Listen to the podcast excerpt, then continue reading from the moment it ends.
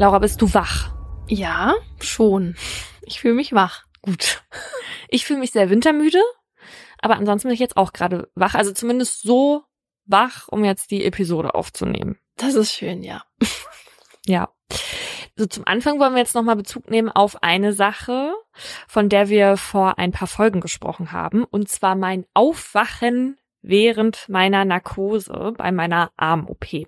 Ja, ich finde, das ist auch überfällig, weil die Leute waren etwas empört ja auch einige darüber, dass du das so wie in so einem Nebensatz erwähnt hast, als wäre das gar keine Rede wert und ähm, haben bei Instagram nach mehr verlangt. Ja, genau. Ich hatte das nur ganz kurz angeschnitten und offenbar hat es einen bleibenden Eindruck hinterlassen und deswegen kamen viele Nachfragen, aber auch viele Erfahrungsberichte, die wir sehr beredenswert fanden.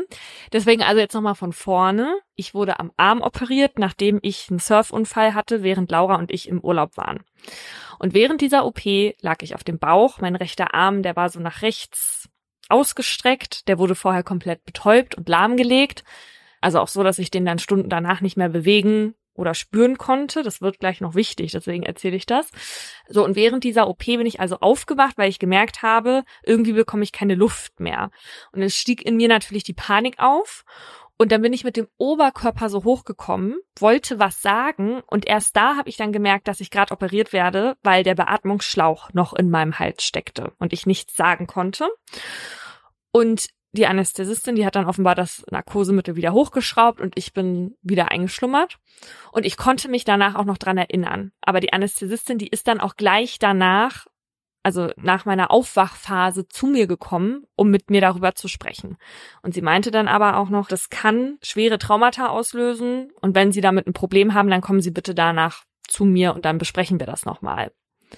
Nun schrieben einige danach, die entweder selbst AnästhesistInnen sind oder halt im OP assistieren oder halt sowas selber erlebt haben, dass das super war, dass die mich sofort danach aufgeklärt hat. Ja, das habe ich auch gedacht. Ja, weil das offenbar auch nicht immer gang und gäbe ist, dass man gleich danach aufgeklärt wird, sondern es gibt offenbar auch Situationen, wo Leute versuchen, das nachher zu verschleiern, damit der Patient oder die Patientin dann halt Ruhe gibt. Und das wäre bei mir fatal gewesen, denn als ich zu Hause war und äh, Laura dann kurz weggegangen ist, wollte ich ein Schlummerchen machen noch, weil ne, man war ja dann auch noch äh, vom Narkosemittel äh, betäubt und bin also quasi gleich nach der OP dann nach Hause.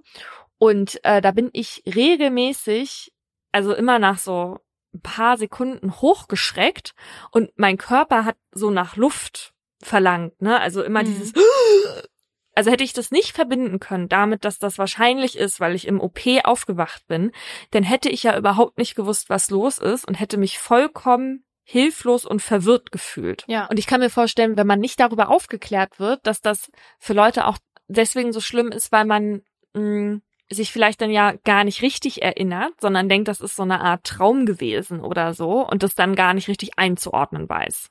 So, und ich habe mich jetzt ein bisschen erkundigt, wie kann das eigentlich passieren? Also das ist so, dass eine Narkose ja überwacht wird. Dafür sind die Anästhesistinnen ja da, also die einzuleiten und dann zu überwachen. Und das kann man so basismäßig mit Blutdruck und EKG machen. Es gibt aber dann noch andere Geräte, die jetzt zum Beispiel so Hirnströme messen, mhm. womit man das dann wohl genauer überwachen kann. Das haben aber nicht alle Krankenhäuser und die müssen das auch nicht haben. Und das ist halt auch eine Kostenfrage. Allerdings haben mir einige vom Fach geschrieben, dass man das trotzdem hätte erkennen müssen, weil ich ja nun schon so weit war, dass ich mich aufgebäumt habe. Ja. ja. Und trotzdem gibt's aber keine sichere Methode zur Überwachung, weil Menschen das unterschiedlich abbauen und manchmal gibt's auch einen neuen Schmerzreiz, der dann für das Aufwachen in dem Moment sorgt. Das war jetzt bei mir nicht der Fall, weil mein Arm ja so abgeklemmt war. Aber mein Glück war offenbar, dass das Muskelrelaxan, was ich vorher bekommen habe zum Intubieren, ne, das baut mhm. sich dann nach einer Weile ab und danach ist man sozusagen nicht bewegungsunfähig oder so. Und das kam mir ja jetzt zugute, ähm, weil es gibt bestimmte OPs, bei denen man sich nicht bewegen kann, ja, beispielsweise, ja. weil die am Bauch durchgeführt werden oder so, wo man also aufwacht und man nicht auf sich aufmerksam machen kann und es dann teilweise auch länger nicht bemerkt wird. Boah. Das nennt man Awareness und da habe ich einige Erfahrungsberichte zugeschickt bekommen, die haben sich wirklich furchtbar angehört. Oh Gott. Und mir nochmal gezeigt, also es ist jetzt auch nicht nur so ein Mythos, dass das passieren kann während einer OP, ne? Mhm. Sondern wenn ich den Fachkräften Glauben schenken kann, wovon ich jetzt mal ausgehe, die mir geschrieben haben, dann passiert das schon auch manchmal. Nicht häufig, aber auch nicht so selten. Boah. Ja, und deswegen finde ich es halt auch so wichtig, dass man das den Patientinnen danach auch sagt und mit denen darüber redet und zum Beispiel wie bei dir ja auch Hilfe anbietet, weil das war ja auch das Erste, was ich zu dir gesagt habe. So, boah, voll gut, dass sie das gesagt hat, weil ich irgendwie eine Woche zuvor eine Grey's Anatomy Folge gesehen hatte, wo Derek Shepard gerade neuer Chief of Surgery war und sich irgendwie nichts zu Schulden kommen lassen wollte. Und bei einer OP von dem ist eine Person aufgewacht. Die hatte nicht diese Awareness, sondern die konnte, die hat sich auch bewegt. Also die hat auch geschrien. Mhm. Und als die am Ende wieder aufgewacht ist, ganz normal aus der Narkose, hat der Derek Shepard sich dafür entschieden, ihr das nicht zu erzählen und zu sagen, ja, die OP lief super, alles Oh perfekt gelaufen. Mhm. Und die Frau hatte sich am Anfang auch nicht daran erinnert, aber dann im Laufe der Zeit schon und wollte das Krankenhaus dann halt auch verklagen, weil die richtige Probleme danach mit diesem, ja, Trauma, was sich bei ihr entwickelt hat, dann hatte. Mhm. Ja, und das kann sich halt eben auch dadurch verstärken, wenn man nicht darüber aufgeklärt wird, was währenddessen passiert ist. Ja. Ne? Das haben mir halt auch einige geschrieben, dass die sich ganz sicher sind, dass sie wach waren und es abgestritten wurde. Und mir wurde aber auch gesagt, es gibt natürlich so Fachanwälte für Medizinrecht und so. Aber wenn man das Krankenhaus verklagen will, hat man da auch wenig Handhabe, weil man vorher ja eh alles unterschreibt ne, und das Mhm. Risiko damit auch eingeht, dass sowas passieren kann. Und dann schrieb mir auch eine, dass sie auch schon mal von ihrem Chef angehalten wurde, das sozusagen nicht einzugestehen, dass sich da vielleicht nicht in jedem Moment an die Überwachungspflicht gehalten wurde. Ja, wie schlimm ist das, wenn das dein Chef von dir verlangt? Ja, total. Du willst es eigentlich sagen, weil du weißt, wie wichtig das für die PatientInnen ist, aber willst halt auch nicht deinen Job verlieren. ja, voll. Aber was machst du jetzt in Bezug auf diese verkackte Narkose? Also in deinem Fall. Also ich werde mir auf jeden Fall das Narkoseprotokoll zuschicken lassen. Das ist wohl ganz normal, dass man das machen kann. Aber ich werde da jetzt gar nichts weiter machen, weil ich einfach nur froh bin, dass die mir das gesagt hat und weil ich ja auch nichts davon getragen habe. Also kein Traumata oder so. Und ich denk mir so, ich kann das verstehen, wenn andere Menschen, die das erlebt haben, komplett anders sehen und anders erleben, weil die dann dadurch am Ende komplett beeinträchtigt sind oder so. Aber bei mir ist es jetzt halt so, guck mal, wir machen Fehler und dann sagen wir das vielleicht irgendwann nochmal, aber das ist dann nicht schlimm. Ja. Und die machen natürlich auch mal Fehler und das Ja. ist natürlich sau schlimm, aber es wird halt auch mal passieren. Ja, solange da Menschen an anderen operieren, ist es natürlich immer fehleranfällig, ja. Ja, deswegen müssen ja auch alle Menschen endlich von Maschinen ersetzt werden. Das, nein, aber Ich möchte nicht von einem Roboter operiert werden. Das ist jetzt auch eher, weil wir manchmal, wenn wir für irgendeine App oder so, wenn wir davon Stimmt. erzählen, dann kommt immer so, mein Job wird durch eine Maschine ersetzt. Naja, auf jeden Fall bin ich froh, dass die diese Verantwortung auf sich nehmen und dann wie in meinem Fall auch noch dazu stehen, wenn wenn es dann nicht gut lief und nicht versucht haben, das zu vertuschen. Ja. Und das war jetzt auch eine Art Soft Lounge für das heutige Thema der Folge. Aber erstmal und damit herzlich willkommen zu Mordlust, einem Podcast der Partner in Crime. Wir reden hier über wahre Verbrechen und ihre Hintergründe. Mein Name ist Paulina Kraser. Und ich bin Laura Wohlers. In jeder Folge gibt es ein bestimmtes Oberthema, zu dem wir zwei wahre Kriminalfälle nacherzählen, über die diskutieren und auch mit Menschen mit Expertise sprechen. Hier geht's um True Crime und das heißt, da stehen auch immer Schicksale von Menschen dahinter. Bitte behaltet das immer im Hinterkopf. Das machen wir auch, selbst wenn wir zwischendurch mal ein bisschen ungehemmter kommentieren. Das ist für uns so eine Art Comic Relief, aber natürlich nicht despektierlich gemeint. Vor genau einem Jahr, da hat ein Verbrechen stattgefunden, das in Deutschland für ziemlich viele Schlagzeilen gesorgt hat und das uns auch von vielen HörerInnen zugeschickt wurde, weil das Verbrechen offenbar für sehr großes Entsetzen gesorgt hat. Und zwar war das der PolizistInnenmord in Rheinland-Pfalz. Den Fall hätten wir heute auch sehr gerne erzählt. Das Urteil ist aber noch nicht rechtskräftig. Weiß nicht, ob ihr euch da noch alle dran erinnert, aber da wurden Ende Januar 2022 zwei Streifenwagen-PolizistInnen durch Schüsse in den Kopf getötet. Die zwei, eine 24-Jährige und ein 29-Jähriger, die hatten einen Kastenwagen angehalten und wollten die beiden Männer darin kontrollieren. Und in diesem Auto lagen zu der Zeit 22 tote Rehe und Hirsche, die die Männer illegal geschossen hatten. Also die haben gewerbsmäßige Wilderei betrieben. Und damit die beiden nicht auffliegen, wurden die Beamtinnen dann eben getötet. Und das Landgericht Leverkusen hat dann Ende November letzten Jahres so geurteilt. Und zwar hat es gesagt, das war ein Mord aus Verdeckungsabsicht. Und damit sind wir jetzt auch bei unserem heutigen Thema. Das ist nämlich ein Mordmerkmal. Das gehört zur dritten Gruppe der Mordmerkmale. Das sind die, die den besonders verwerflichen Zweck beschreiben, den die TäterInnen mit der Handlung verfolgen. Also da geht es jetzt nicht um die Gründe, wie zum Beispiel, dass jemand aus Eifersucht tötet oder aus Mordlust oder so, sondern darum, eine vorher passierte Straftat zu verdecken. In dem Fall vom Polizistinnenmord halt die Wilderei. Häufig geht es bei der Verdeckungsabsicht also darum, irgendwie die einzigen Zeuginnen eines Verbrechens zu beseitigen, damit die einen halt nicht verraten können oder damit keine Spuren entdeckt werden können, die irgendwie zum Täter oder zur Täterin führen. Und der Sinn dahinter, also warum diese Verdeckungsabsicht in diese Mordmerkmale mit aufgenommen wurde, ist, dass man quasi sagt, mit so einer Tötung würde bereits begangenes Unrecht, also der ersten Straftat, ne, mit weiterem Unrecht verknüpft werden. Und das ist laut Gesetz eben so übel, dass man sagt, darauf muss es die höchste Strafe geben, die unser Strafgesetzbuch kennt. Und das ist eben Mord. Aber es wird auch aufgenommen wegen des Opferschutzes. Weil die Gefahr ist ja groß, dass jetzt zum Beispiel ein auf frischer Tat entdeckter Einbrecher glauben könnte, okay, ich habe jetzt eh nichts mehr zu verlieren, ich erschieße die Zeugin oder den Zeugen jetzt, dann werde ich nicht erwischt. Und dass man dann mit so einer hohen Strafe, also der lebenslangen Strafe droht, das soll dann von solchen Kurzschlussentscheidungen abhalten. Hm. Was ich ein bisschen absurd finde, weil die wenigsten von den Mordmerkmalen wissen und von der Verdeckungsabsicht ja. erst recht nicht, weil das halt nicht so oft vorkommt und auch nicht so in den Medien irgendwie so präsent ist. Also das als Präventionsgedanken zu nehmen, finde ich schon ein bisschen abenteuerlich. Ja, es ist ja auch so, dass generell einige bezweifeln, ob so hohe Strafandrohungen dann wirklich auch dazu führen, dass weniger solcher Straftaten passieren.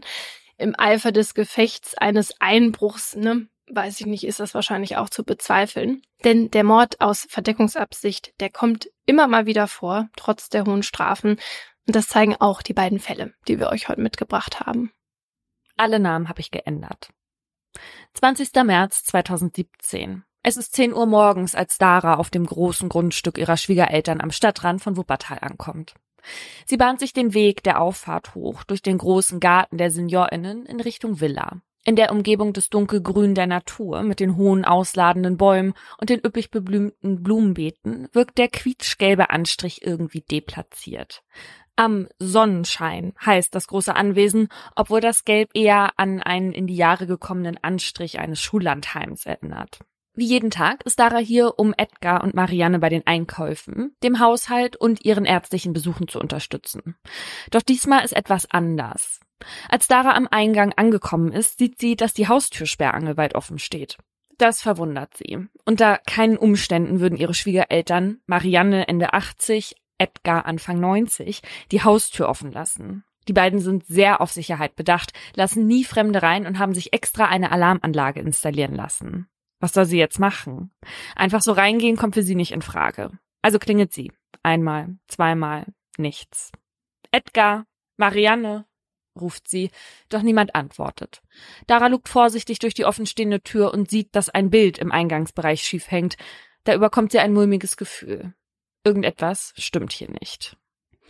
Dara greift nach ihrem Handy und wählt beunruhigt die Nummer ihres Sohnes Julian.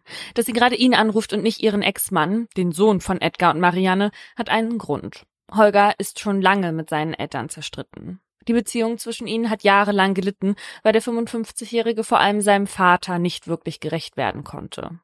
Holger musste sich von seinem Vater immer wieder anhören, eine Tochterfirma des Familienunternehmens in Brasilien gegen die Wand gefahren zu haben. Der Streit zwischen den beiden Männern war irgendwann so eskaliert, dass Holger nicht mal mehr das Grundstück seiner Eltern betreten darf. Seitdem ruhen die Hoffnungen von Edgar und Marianne auf ihrem Enkel Julian. Der 25-Jährige soll später anstelle seines Vaters das Familienunternehmen weiterführen. Als Julian in seinem blütenweißen Audi S1 auf das Grundstück der Großeltern fährt, ist Dara froh, nicht mehr allein sein zu müssen. Kurz vor dem Haus der Jägers stoppt er seinen Wagen und steigt aus. Er läuft ums Haus herum, weil auch er nicht einfach hereinspazieren will und versucht von außen einen Blick ins Innere zu erhaschen. Viel erkennen kann er nicht, die dicken Stoffgardinen versperren den Blick in die Räume. Nur eine zerschlagene Glasvitrine kann man von außen sehen und das rausgerissene Schubladen davor liegen. Das sieht nicht gut aus. Ganz kurz, also die Tür steht offen und man sieht mhm. von außen, dass was runtergefallen ist, aber sowohl die Schwiegertochter und auch sozusagen der Enkel gehen nicht rein. Ja, die haben zu viel Ehrfurcht, also die haben zwar ein gutes Verhältnis miteinander, es ist jetzt aber wahrscheinlich nicht so, wie du mit deiner Omsen das Verhältnis hast, dass du da sofort reinspazieren würdest oder so. Das sind schon sehr angesehene, ältere, betagte Leute. Und irgendwas hindert die beiden daran, da jetzt einfach so reinzuspazieren. Okay, ja, das ist gut zu wissen, weil ich hätte jetzt gedacht, ich wäre halt, wenn das bei meiner Oma war, direkt reingerannt, ne? Denn ich hätte Angst gehabt, dass sie vielleicht, ja, dass irgendwas Schlimmes passiert ist und sie Hilfe braucht. Ja, wobei, ich bin einmal, da war ich so 16, 17 nach Hause gekommen und da stand die Tür sperrangelweit offen. Und da habe ich auch reingerufen und da hat niemand geantwortet. Und dann hatte ich sau Angst, dass da jetzt ein Einbrecher drin ist. Hm. Und bin deswegen dann auch nicht reingegangen, obwohl meine Mutter vielleicht da hätte drin sein können oder so. Und habe dann jemanden mhm. angerufen und gewartet, bis die Person kam. Auch. Ah ja, okay. Es ist Viertel vor elf, als sich neben Julians Audi nun auch die Streifenwagen der Polizei auf dem Grundstück einfinden. Dara und Julian warten bereits nervös auf die Beamtinnen. Mutter und Sohn berichten, wie sie die Villa vorgefunden haben und dass sie sich große Sorgen machen. Die Beamtinnen stellen fest, dass das Haus auf den ersten Blick keine Einbruchsspuren aufweist. Ein Überfall schließen sie trotzdem nicht aus.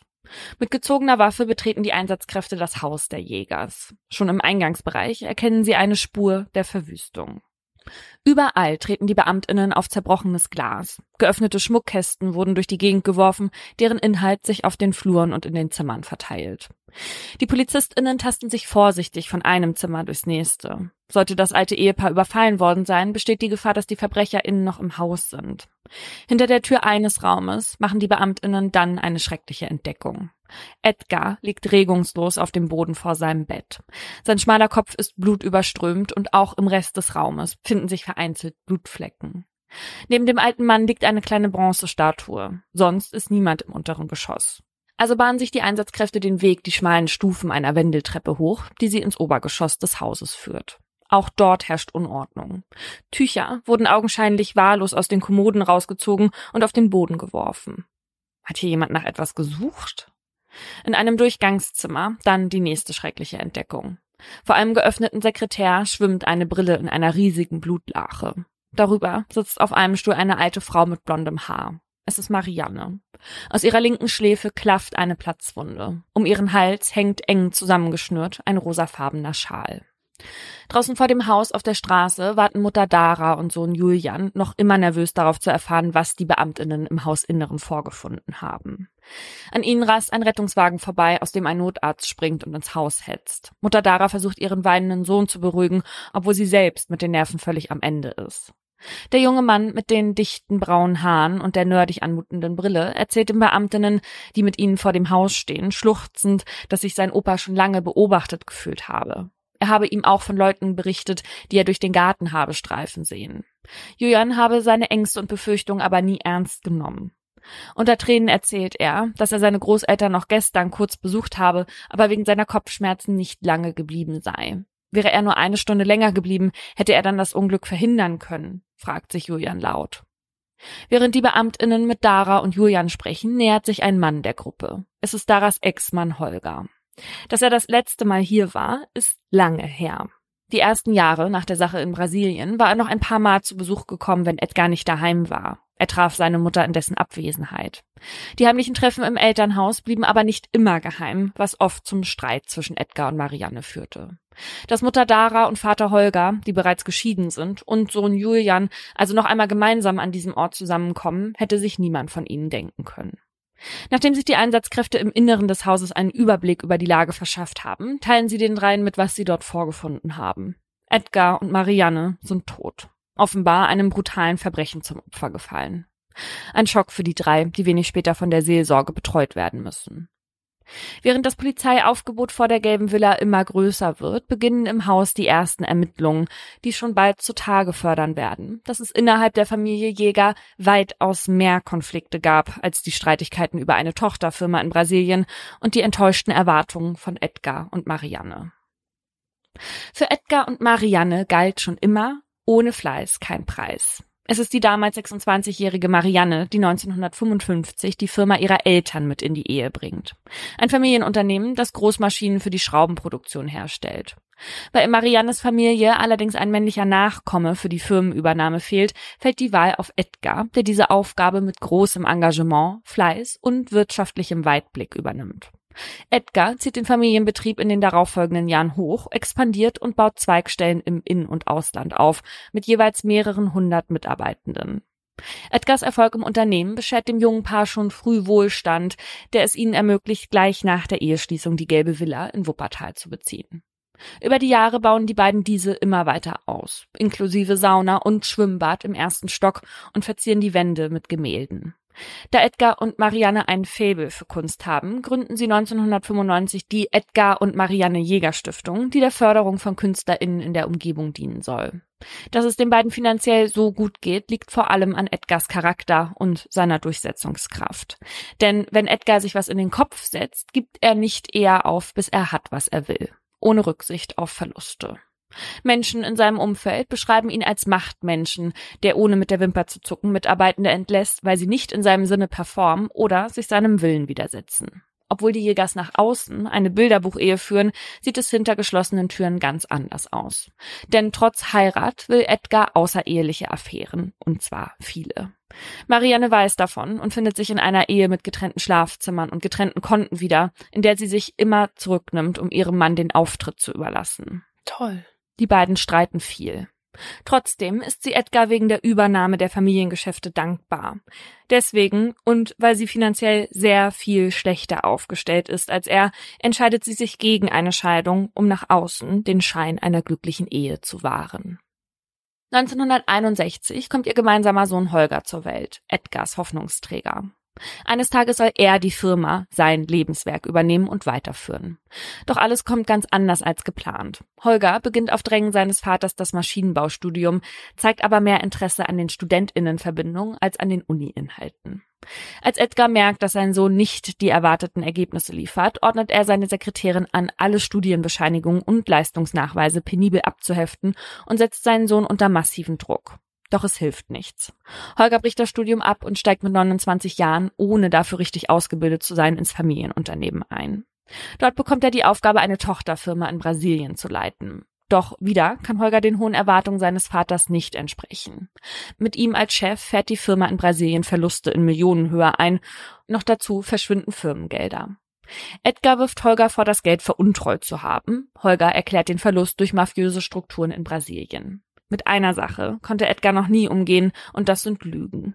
Obwohl er seinem Sohn den Betrug nicht nachweisen kann, bricht er mit ihm, so wie er es mit anderen Geschäftspartnern zuvor auch getan hatte. Für Edgar bedeutet der Misserfolg in Brasilien Gesichtsverlust. Dass sein Sohn die Firma in den Ruin trieb, so wie Edgar es sagt, schmerzt ihn zutiefst. Er fühlt sich hintergangen und betrogen. Und so bricht er 1996 jeglichen Kontakt zu Holger ab. Allerdings pflegen die Großeltern weiterhin den Kontakt zu Enkel Julian, den sie sehr ins Herz geschlossen haben. Als der 1991 geboren wird, verbringen Edgar und Marianne viel Zeit mit ihm. Anders, als sie es früher mit Sohn Holger getan haben. Marianne kocht ihm sein Lieblingsessen, Edgar bringt ihm später im hauseigenen Schwimmbad das Schwimmen bei. Dass das so gut läuft, trotz Kontaktabbruch mit Holger, ist vor allem Dara zu verdanken. Sie ist diejenige mit dem Sinn für die Familie, die an Holgers Eltern festhalten will. Auch noch, nachdem sie und Holger sich 2011 scheiden lassen. Da ist Sohn Julian mittlerweile 20 Jahre alt. Trotzdem fühlt es sich für ihn so an, als würde seine Familie langsam zerbrechen. In dieser Zeit sind seine Großeltern für ihn eine große Stütze. Mit ihnen bespricht er auch die anwaltlichen Schreiben, die seine Mutter Dara von seinem Vater Holger geschickt bekommt. Da Edgar noch immer einen Groll auf seinen Sohn hat, unterstützt er lieber indirekt seine Schwiegertochter mit Ratschlägen als seinen eigenen Sohn. Julian entwickelt wegen des innigen Verhältnisses mit seinen Großeltern auch schon früh einen Sinn fürs Geschäftliche, bekommt von ihnen sogar schon vor seinem 18. Geburtstag zwei Waldgrundstücke geschenkt und in Edgar reift der Gedanke, den Wunsch eines familiären Nachfolgers doch noch nicht aufgeben zu wollen. In Julian sieht Edgar viel Potenzial. Von nun an steckt er all seine Aufmerksamkeit, die er die Jahre zuvor in seinen Sohn Holger investiert hatte, nun also in seinen Enkel Julian. Edgar finanziert ihm das Maschinenbaustudium und führt ihn in wirtschaftliche Zusammenhänge ein. Julian weiß, was es für seinen Großvater bedeutet, nun doch noch Hoffnung auf einen Nachfolger zu haben. Einmal schreibt Julian ihm zum Geburtstag eine Karte, auf der steht, ich bin stolz, dich als Opa zu haben. Ich hoffe, ich werde dir irgendwann gerecht und kann irgendwann mal in deine Fußstapfen treten wobei das sehr schwer wird, da du sehr große hinterlassen wirst. Ich liebe dich wirklich sehr und ich hoffe, du bleibst mir lange erhalten. Alles Gute, mein lieber Opa. Dein Juli. Nun muss Juli, wie ihn sein Opa genannt hat, die Nachfolge von Edgar offenbar eher antreten, als er gedacht hat. Denn Edgar wird sich nicht mehr um die Geschäfte kümmern können. Dafür hatte jemand gesorgt, der ihn und Marianne offenbar mit zerstörerischer Wut aus dem Leben reißen wollte. Erst schlug die Person auf beide ein und erdrosselte sie danach. Wer hat das getan und warum? Diese Frage versuchen die Ermittelnden bereits fieberhaft zu beantworten. In der Villa beginnt bereits die Spurensuche nach Hinweisen. Das ganze Haus wird von der Polizei auf den Kopf gestellt. Das BKA und Spezialkräfte aus zwei Landeskriminalämtern nehmen jeden Zentimeter genauestens unter die Lupe. Um den großen Garten und das Haus aus der Luft zu sichten, kommt sogar eine Drohne zum Einsatz. Schnell wird klar, was die Beamtinnen schon bei der ersten Begehung vermutet haben. Einbruchsspuren an Türen oder Fenstern hat es nicht gegeben und außer der zerbrochenen Glasvitrine und herausgerissenen Schubladen deutet auch nichts auf einen Einbruch hin. Im Gegenteil. Vielmehr wirkt das Bild auf die Ermittelnden so, als wollte hier jemand den Eindruck eines Einbruchs erwecken. Denn trotz der etlichen Wertgegenstände, die Edgar und Marianne im Haus hatten, dem Schmuck und den Gemälden, fehlt absolut nichts. Also erklärt die Polizei und die Staatsanwaltschaft kurz darauf in einer Pressemitteilung, dass ein Raubüberfall ihrer Meinung nach ausgeschlossen werden kann. Vernehmungen von Zeuginnen sollen noch mehr Aufschluss über das Umfeld von Edgar und Marianne geben. Am Tag vier der Spurensicherung im Haus wird in Edgars Büro nach weiteren Hinweisen gesucht und alle seine Dokumente durchforstet. Auf seinem Schreibtisch finden die ErmittlerInnen bei seinen anderen Unterlagen eine ausgedruckte E-Mail, die drei Tage vor Edgars und Mariannes Tod von Edgar selbst verfasst wurde. Eine E-Mail, die einen Verdacht sät. Doch dieser Hinweis reicht noch nicht aus, um einen Haftbefehl zu erlassen. Der Verdacht muss sich erst noch erhärten. Am 30. März findet die Trauerfeier in der Immanuelskirche in Wuppertal statt. Jeder Platz ist besetzt, als die Takte von Mozarts Zauberflöte den Gottesdienst eröffnen. Die Jägers waren in der Umgebung bekannt und wurden sehr geschätzt. Angehörige, GeschäftspartnerInnen und NachbarInnen sind gekommen, um den beiden die letzte Ehre zu erweisen. Der Reihe nach halten sie Lesungen und Ansprachen, Gedichte werden vorgetragen. Auch der Geschäftsführer der Jägerstiftung möchte einige Worte zum Abschied loswerden. Andächtig sagt er, was bleibt, ist ihre Liebe, die Liebe und das Vertrauen zu denen, die zu ihnen gehörten, die sie mochten. Unter Tränen bedankt sich Holger am Ende für die riesige Anteilnahme, während das Bild seiner Eltern hinter ihm steht. Auf dem Foto sehen Edgar und Marianne glücklich aus. Beide lächeln in die Kamera. Die Anwesenden trauern heftig um das alte Ehepaar. Auch weil man noch immer weiß, irgendwo läuft die Person, die das getan hat, frei herum. Ohne zu wissen, dass sie sogar unter ihnen ist. Am 20. April, einen Monat nach der Tat, wird endlich das letzte Puzzlestück gefunden, das keine Fragen oder andere Vermutungen mehr zulässt. In einem Wagen werden auf einer Fußmatte eindeutig Marianne zuzuordnende DNA-Spuren gefunden. Übertragen wurden die Spuren offenbar durch Gegenstände, die bei der Tat von ihr beblutet und später dann auf die Fußmatte abgelegt wurden. An einer Mütze, die sich ebenfalls in dem Auto befindet, kann man eine Blutschuppe sicherstellen, die zu Edgar gehört. Ein Volltreffer. Jetzt sind die Beamtinnen sicher, der Täter gehört zur Familie. Und Edgar hatte mit seiner E-Mail, die er ausgedruckt auf dem Schreibtisch hatte liegen lassen, selbst auf ihn hingewiesen. In der E-Mail ging es um einen Streit, den er vorher mit dem Familienmitglied hatte, und im letzten Satz stand geschrieben, ich gehe davon aus, dass am kommenden Sonntag dies endgültig erledigt sein wird. Viele Grüße, dein Opa. Hm. Adressiert war die E-Mail an Julian, dem Hoffnungsträger der Familie. Er war der Letzte, der seine Großeltern lebend gesehen hatte, der letzte Kontakt. Es war Julian, der sich bereits während des Polizeieinsatzes seltsam äußerte, weil er sich Vorwürfe machte, dass er nicht eine Stunde länger geblieben war, obwohl er gar nicht hätte wissen können, ob seine Großeltern nicht vielleicht auch in den frühen Morgenstunden des darauffolgenden Tages getötet wurden. Bei einer Zeugenvernehmung verlangte er nach einem Taschentuch, weil er so viel schluchzte. Doch als er ging und die Beamtinnen hineinschauten, weirder Move, war es trocken. Ende Juni klicken bei Julian die Handschellen. Ihm wird vorgeworfen, seine Großeltern aus Habgier umgebracht zu haben. Er wird zur Untersuchungshaft in die JVA gebracht. Doch dort ist er nicht alleine.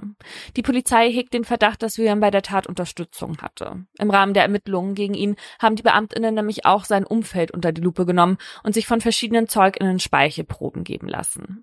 Tatsächlich deckte sich am Ende eine mit einer DNA-Spur am Tatort nämlich die von Alex, einem 44 Jahre alten Freund von Julian, den er kurz vor der Tat immer wieder vergeblich versucht hatte zu erreichen. Jetzt sitzt Julian also in Haft und schweigt ein Schock für das Umfeld. Niemals hätte man sich träumen lassen, dass der Kronprinz der Familie so etwas tun würde. Nur warum tat er es? Wir springen zurück. Dass Julian der neue Hoffnungsträger der Großeltern ist, weiß er schon früh. Ihre Zuneigung emotionaler Art und ihre Zuwendung finanzieller Art lassen ihn ein luxuriöses Leben leben. Seine Eltern, die mittlerweile ein Restaurant betreiben, könnten ihm das kaum bieten. Zwar halten sich Edgar und Marianne mit Geldschenkungen zurück, bei materiellen Schenkungen sitzt die Brieftasche aber lockerer. Und so kommt es, dass Julian sich schon früh über sein Aussehen und teure Klamotten definiert. Julian wird ein selbstbewusster junger Mann, der sich anderen oft überlegen fühlt und meint, vieles besser zu wissen als sein Umfeld. Im September 2013 schreibt er sich für das Wintersemester in Maschinenbau ein. Doch bereits ein Jahr später wird er von der Universität exmatrikuliert, nachdem er bis dahin keine einzige Prüfung geschrieben hat. Trotzdem gaukelt er von jetzt an sowohl Edgar und Marianne als auch seiner restlichen Familie vor, weiterhin fleißig zu studieren. Julian weiß, wie wichtig Edgar das Studium ist und befürchtet einen Streit mit ihm. Vor allem aber befürchtet er, nicht weiter finanziell von seinen Großeltern unterstützt zu werden die für seine Miete, sein Auto und auch sonstige Kosten aufkommen. Während die also weiterhin an der Wunschvorstellung des Familiennachfolgers festhalten, trifft Julian sich mit seinen Freundinnen in Clubs und Bars und schlägt sich die Nächte um die Ohren. Das Geld und die Immobiliengeschenke seiner Großeltern verprasst er für Markenklamotten, teure Sportwagen und für sehr erfolglose Firmengründungen in der Gas-, Strom- und Automobilbranche. In einem Jahr haut er 600.000 Euro auf den Kopf. Wow. Doch darüber verliert er kein einziges Wort gegenüber seinen Großeltern. Zu ihnen ist er nett, höflich, mimt den perfekten Enkel. Innerlich belächelt Julian aber seine Großeltern. Er schaut auf sie herab, weil sie sein Spiel, so vermutet er, nie durchschauen werden. Julian ist sich sicher, dass er damit nie auffliegen wird. Und selbst wenn, ihn sein Großvater auch nicht mit Konsequenzen strafen würde. Julian ist seine einzige Chance auf einen erblichen Nachfolger. Das weiß er. Tatsächlich gehen Edgar und Marianne ihrem Enkel eine ganze Weile auf den Leim, halten ihn für einen sparsamen, zurückhaltenden Mann und freuen sich, wenn er jeden Sonntag zum Kaffeetrinken bei ihnen vorbeikommt. Das Einzige, was die Großeltern betrübt, sind die fehlenden Nachweise über Julians Präsenz an der Uni. Julian tut die Nachfragen damit ab, dass es das heute an seiner Uni nicht mehr geben würde. Doch Edgar vertraut seinem Enkel nicht. Monatelang brodet es in ihm. Er hat das Gefühl, hintergangen zu werden. Als ein Gespräch mit einem Bekannten, der an der Universität Vorlesungen gibt, ergibt, dass die Studierenden sehr wohl Leistungs- und Präsenznachweise erhalten, ist Edgar außer sich. Als Julian einige Zeit später seinem Opa auch noch die Angaben zu einer Schenkungssteuer verweigert, die er im Laufe der Jahre auf Edgars Zuwendungen hätte zahlen müssen, eskaliert ein Streit am Telefon. 150.000 Euro hat Julian trotz mehrerer Mahnungen noch immer nicht bezahlt. Schulden und Zahlungsverzug sind Dinge, die nicht in Edgars Bild von der Familie passen. Deswegen schreibt Edgar daraufhin die Mail, in der steht, dass er davon ausgeht, dass das Problem am kommenden Sonntag endgültig erledigt sein wird. Es ist jener Sonntag, an dem Julian sich zum Haus seiner Großeltern aufmacht, um auch dieses Mal wieder das Theater vom Gehorsam Enkel vorzuspielen. Doch diesmal fällt sein Großvater nicht auf seine Darbietung rein. Sein Todesurteil. Am 23. März 2018, fast ein Jahr nach Edgars und Mariannes Tod, beginnt am Landgericht Wuppertal der Prozess gegen Julian. Im Zuschauerraum ist es eng. Unzählige PressevertreterInnen quetschen sich neben neugierige Beobachtende. Julian betritt im dunkelblauen Anzug den großen Gerichtssaal und nimmt auf der Anklagebank Platz. Sein Haar ist glatt nach hinten gestylt, sein Blick leer. Rechts und links von Julian platzieren sich jeweils zwei RechtsvertreterInnen. Wenige Meter entfernt sitzt Alex, der Mitangeklagte. Auch Julians Vater Holger ist da. Er tritt als Nebenkläger auf, um Einsicht in alle Akten zu erhalten und um zu erfahren, was genau passiert ist. Dass sein Sohn zu sowas fähig sein könnte, ist für ihn eine schreckliche Vorstellung.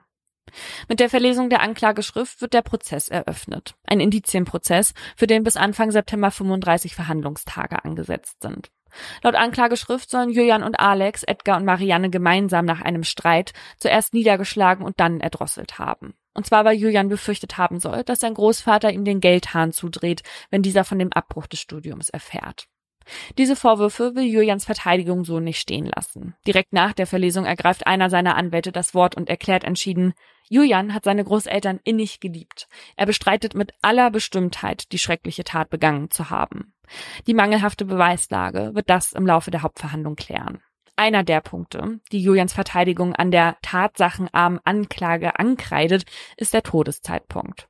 Der ist ihrer Ansicht nach nämlich fraglich. Julian sei vermutlich längst nicht mehr in der Villa gewesen, als seine Großeltern starben.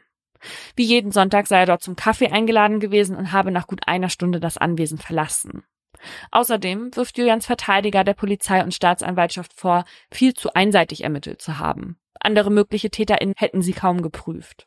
Julian sagt zu all den Anschuldigungen nichts, lässt sich nicht ein. Das Gericht erarbeitet sich also unter anderem anhand der Spuren, die man im Wagen und im Haus gefunden hatte, und anhand der Zeuginnenaussagen ein Bild davon, wie die Tat am 19. März abgelaufen sein könnte.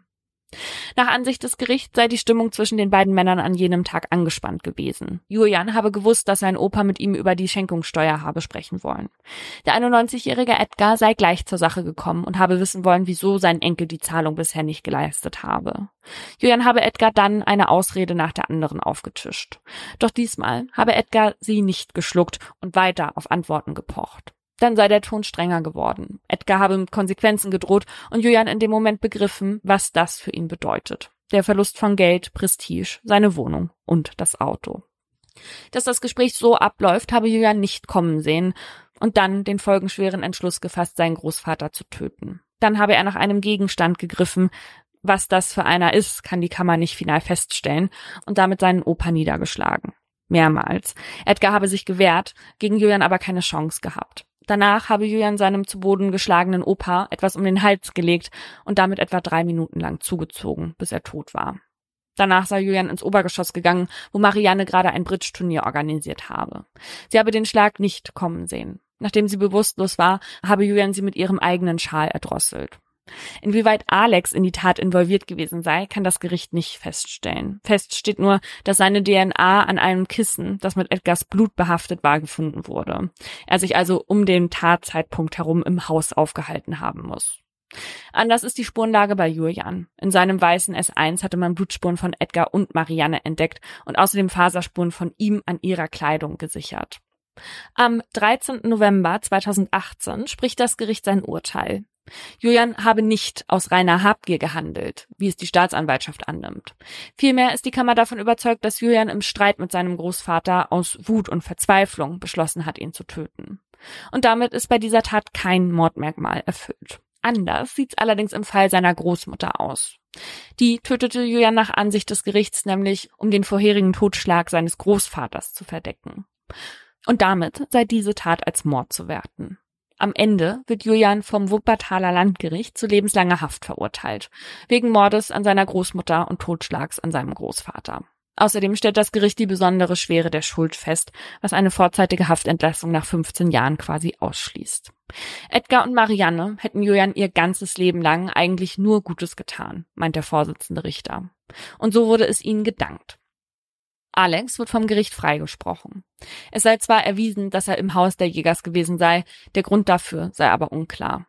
Wir können nicht davon ausgehen, dass er etwas Strafbares zwingend getan haben muss, sagt der Richter am Ende der Urteilsverkündung. Sowohl Julian als auch Alex nehmen das Urteil regungslos entgegen. Dara hingegen, Julians Mutter, weint bitterlich. Von hinten hört man sie verzweifelt rufen, das können sie nicht machen. Direkt daneben sitzt Alex Familie, die lacht, feiert und jubelt. Die Hoffnungen darauf, dass eine Revision was an dem Urteil ändert, sind groß. Sowohl auf Seiten der Staatsanwaltschaft als auch bei Dara und Julian. Doch sie werden nicht erfüllt. 2020 sind beide Verurteilungen rechtskräftig. Alex bleibt frei, Julian schuldig. Zudem wird er als erbunwürdig erklärt. Julian hatte sein ganzes Leben gut vom Geld seiner Großeltern gelebt. Anstatt sich selbst etwas aufzubauen, hat er lieber gelogen. Anstatt in die Fußstapfen seines Großvaters zu treten, wie er auf seiner Geburtstagskarte schrieb, brach er lieber das Studium ab und trat in die seines Vaters. Irgendwie ironisch, dass Edgar gerade diesen als Verbrecher betitelte, obwohl es doch sein geliebter Enkel war, der ihn tötete. Also, zu diesem Fall habe ich so viel zu sagen. Hier auf meinem rosanen Post-it habe ich sehr viele Notizen mir gemacht, während du geredet hast. Also, erstmal zu Julian solche Menschen machen mich so wütend, ja. Erstmal, dass er dann so von oben herab den Großeltern gegenübergetreten ist, von wegen, ja, die checken ja eh nicht, was ich hier mache, mhm. dass ich nicht zur Uni gehe und dass ich denen eigentlich nur alles vorspiele, ja, dass der sich dann da so, dass der dann so überheblich und so arrogant ist und sich aber immer schön alles von denen einsteckt. Furchtbar. Also er fühlt sich super schlau und überlegen und dann rastet er aber wie so ein kleines Baby aus, als es dann doch rauskommt und natürlich der Opa ihm dann nicht mehr alles in den Arsch schieben will. Ja, bei dem Fall sind meine Gedanken ganz viel um den Opa gekreist. Mhm. So wie sich das aus dem Urteil rausgelesen hat, war das wirklich keine nette Person. Sehr kalt, sehr berechnend, sehr geschäftstüchtig mhm. und nicht sehr umgänglich. Und ich habe mir gedacht, weil offenbar hat der Edgar wirklich immer gedacht, der wird von Leuten enttäuscht, betrogen und hintergangen. Mhm. Wenn dir so eine Sachen immer wieder passieren, dann liegt es wahrscheinlich auch an dir, ne? Dass du, ein, der hatte einen sehr hohen äh, Wertestandard und Leistungsstandard auch immer an die Leute in seiner Umgebung gesetzt, ne? Und das war höchstwahrscheinlich nicht immer sehr fair. Aber er hat sich ja so gefühlt. Er hat sich ja immer verraten gefühlt. Mhm. Und auch wenn das gar nicht so war, finde ich diesen Gedanken daran, dass du immer denkst, du wirst von allen nur enttäuscht, finde ich irgendwie auch super traurig, ja. Und ich glaube, ja. dass er mit seinem Enkel, da der ja jetzt schon 91 war, dass der dem wirklich noch viel mehr hat durchgehen lassen als seinem eigenen Sohn damals. Weil das ja nun die letzte Chance eben auf diesen Nachfolger war. Und dann kommt es aber doch wieder zu diesem Höhepunkt, wo er erkennen musste, der Enkel wird ihn genauso enttäuschen wie sein eigener Sohn vor 20, 30 Jahren. Und es hat sich quasi nichts geändert. Und dann wird er von dem auch noch getötet. Und das kriegt er in dem Moment ja auch mit, weil er hat sich gewehrt. Ja. Er hat sich gewehrt und dann hat der Enkel den auch noch erdrosselt. Und das wissen wir ja, geht auch nicht immer so schnell. Ja, ich finde auch diese Person Edgar ganz schwierig. Also am Anfang, als du das erzählt hast, wie der da drauf ist, wenn ihn einmal jemand enttäuscht, ist die Person weg. Sogar der eigene Sohn. Dann hat er diese hohen Werte, Standards an seine Mitarbeitenden und seine Familie, aber selber ähm, möchte er noch hier und da mal eine andere Frau im Bett haben und so. Glaube ich auch wirklich, dass das echt keine einfache Person war. Aber ich finde es wirklich so schlimm von also so enttäuscht zu werden, ne? Ich finde das ja dann auch immer so, ich sehe das ja auch immer so persönlich, wenn mich jemand enttäuscht, ja, und denke nicht, ah, das ist jetzt die Unfähigkeit der anderen Person, irgendwas zu machen oder so, sondern das äh, ist jetzt wird gegen mich direkt gerichtet. Und wenn es aber von deiner eigenen Familie ist und es um etwas geht, was du alleine aufgebaut hast und wahrscheinlich echt viel Blut, Schweiß und Tränen in dieses Projekt, in diese Firma gepackt hast, ja, dann tut mir der nämlich auch irgendwie echt leid am Ende des Tages. Also wobei ja auch eigentlich wirklich Marianne hier die die traurige Person ist. Ne? Ja, stimmt. Sie wird ihr Leben lang hintergangen von ihrem Mann. Die Firma ja. kommt eigentlich aus ihrer Familie, aber weil sie eine Frau ist 1955, wird ihr nicht zugetraut, die Firma zu übernehmen, weil sie muss Kinder ja. gebären dann ist sie in dieser wahnsinnig unglücklichen Ehe, wo nur gestritten wird, traut sich aber auch nicht, sich scheiden zu lassen, weil sie das Geld gar nicht hat. Die haben getrennte Konten. Sie würde mhm. finanziell damit wirklich Verlust rausgehen. Also so stand das im Urteil drin. Also wird das in deren Ehevertrag oder in deren Testament so geregelt gewesen sein. Und dann will sie nur dieses Bridge-Turnier vorbereiten und wird erschlagen. Ja, das habe ich auch gerade gedacht. Und sie war ja wahrscheinlich echt nicht diejenige, die den Druck auf Julian ausgeübt hat bezüglich dieser Firma, sondern der Opa und alles schlimm. Schlimm. Gehe ich mal von aus, äh, zumal sie ja auch noch Kontakt zu ihrem Sohn gehalten hat, Hm. nachdem ihr Mann schon mit dem gebrochen hatte. Ja. Bei dem Fall war es ja so, dass Edgar von Julian als erstes getötet wurde und dann Marianne. Und er hat sie getötet, wissen wir, um den Totschlag an seinem Opa zu verdecken. Also wir sehen, es sind hier relativ eindeutig zwei unterschiedliche Taten, weil sie ja auch an zwei unterschiedlichen Menschen begangen wurden. So, das heißt, wir gucken uns jetzt Julians Motivation für die erste Tat an. Das war Wut offenbar. Und die Motivation für die zweite Tat, das war die Verdeckung. Man kann das deutlich voneinander abgrenzen. Und so einfach ist das aber nicht immer und darum geht's jetzt in meinem Aha. Damit von einem Verdeckungsmord ausgegangen werden kann, sind im Wesentlichen zwei Dinge von Bedeutung. Also es muss eine Straftat gegeben haben, die als erstes passiert. Irgendeine, muss auch nicht eine Tötung gewesen sein, aber als zweites muss dann eine Tötung passieren, die dazu dient, die vorherige Tat zu verschleiern. Und jetzt kommt die Krux. Diese beiden Handlungen müssen getrennt voneinander ablaufen. Und das ist ganz wichtig. Ansonsten kann man das Mordmerkmal der Verdeckung nämlich nicht festmachen. Und das ist aber nicht immer so leicht wie in dem Fall, den ich jetzt gerade erzählt habe. Hier ein Beispiel. Ein Täter schlägt sein Opfer, sagen wir mal, weil ihm sein Gesicht nicht passt, ja. Und er begeht zunächst nur eine Körperverletzung.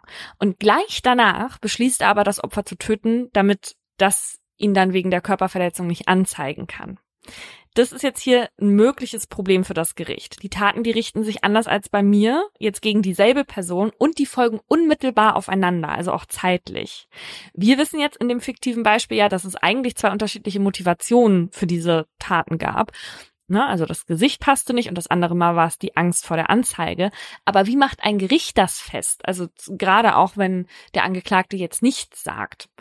Um einen Verdeckungsmord zu verurteilen, braucht man nämlich eine klare Zäsur zwischen den Taten, also diese Abgrenzung.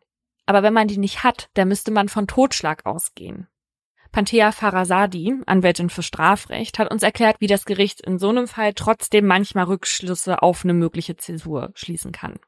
Grundsätzlich ist es immer schwierig, Gedankenvorgänge bei Gericht nachzuweisen. Also alles, was den Vorsatz betrifft, besonders wenn es um bedingten Vorsatz sich handelt, der auch ausreichend wäre für so einen Verdeckungsmord, ist es sehr, sehr schwierig, bei Gericht den Tatnachweis zu führen.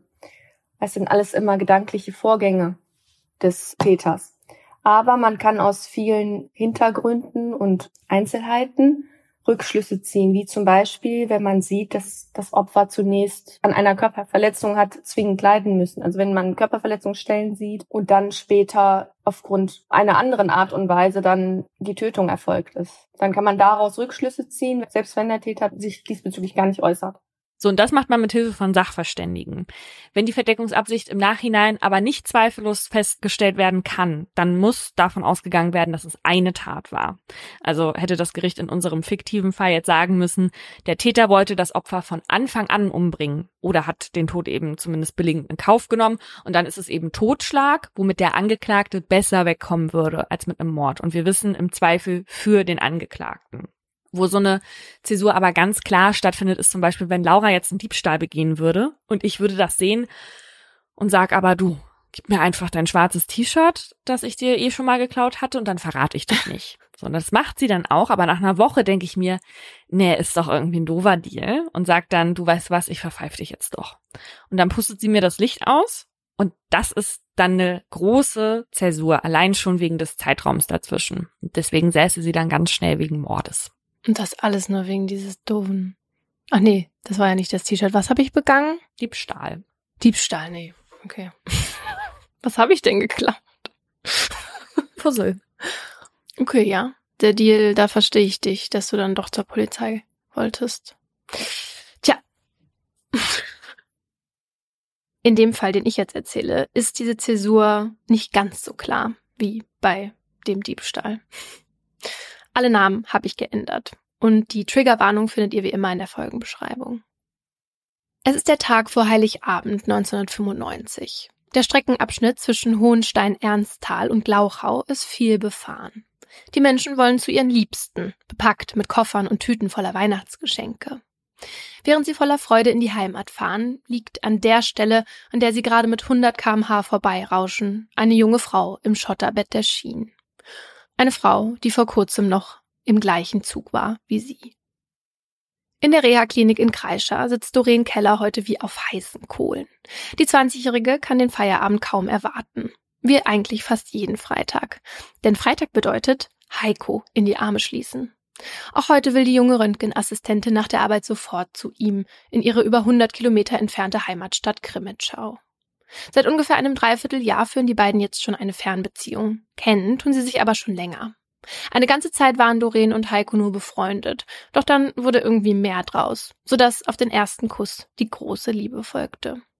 Genau deshalb hat Doreen beschlossen, auch heute zu Heiko zu fahren, obwohl sie übermorgen schon wieder zurück in der Klinik sein muss. In zwei Tagen ist nämlich der 24. Dezember, Heiligabend, und Doreen ist zum Dienst eingeteilt.